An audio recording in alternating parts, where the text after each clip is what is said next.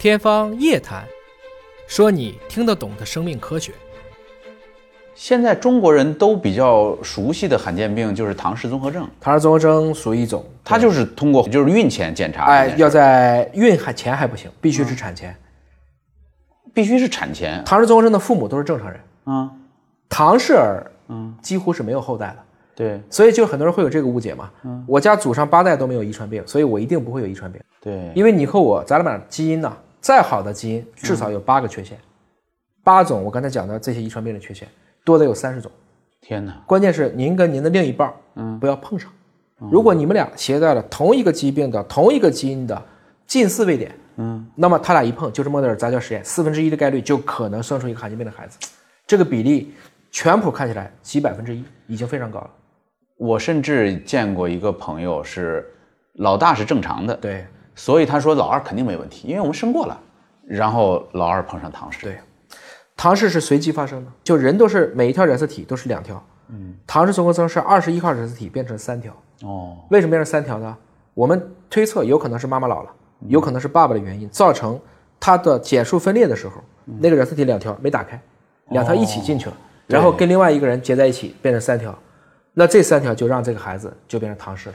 嗯，那有人说，为什么只有二十一号染色体才有这个问题呢？其他染色体二十三体生都生不出来，直接流产了。您这书里边让我也是长了见识啊，老虎也有唐氏，唐老虎、唐伯虎，我们当时也开玩笑，唐白虎。我我我给大家看一下这照片哈，这个老虎竟然也有唐氏综合征。哎呦天哪！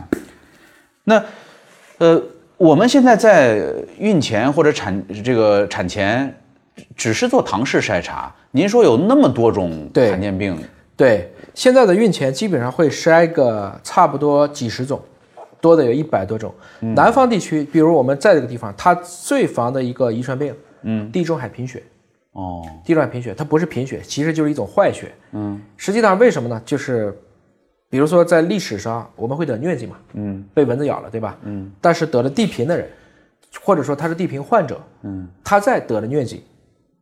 他的症状会比较轻，哦，也就是说得了疟疾也可能两个月就死了，嗯，得了地贫能活二十年，两害相衡取其轻，我宁愿得一个罕见病，但是我不会因为蚊子咬得了疟疾我就死了，也是一种选择，他是选择，就是生物自己找了一个出口，这两年疟疾能治了，对，所以地贫就是大事了，哦，曾经的广西啊，地贫是罪魁祸首，每一年要生非常非常多的地贫患儿，嗯，地贫患儿要一直输血啊，对，重症地贫要一直输血，嗯，脾大。然后脸有的时候跟唐氏那个面容也像，嗯，活个十几岁家破人亡，因为他用血量越来越大，输不起了，对，最后孩子就去世了。嗯，其实地贫最简单，就是之前，这个是真的婚前查一下就行了，因为地贫确实是就是个遗传病，唐氏严格意义上讲是个发育病，嗯，爹妈都没事在子宫里面胚胎发育过程中错了，地贫只要爹妈的基因没碰上就没问题，嗯，所以现在我们又开始重新跟广东省、广西、海南多个城市一起来做，要让大家知情。比如说，你即使双方都有地贫基因了，怎么办？没问题，做个试管婴儿嘛。嗯，做个试管婴儿，选一个好的胚胎。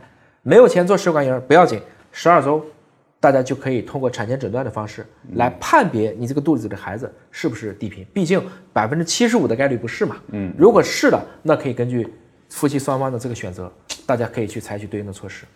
所以，人类每一次福利的增加，其实几乎都跟科学有关系。就是科学带来了很多生活状态的改变，幸福感的提升，嗯，必须承认这一点。尤其是人均续寿命啊，对，它就是因为科学进步了，技术普及了，大家都做得起了，这个事儿就推下去了。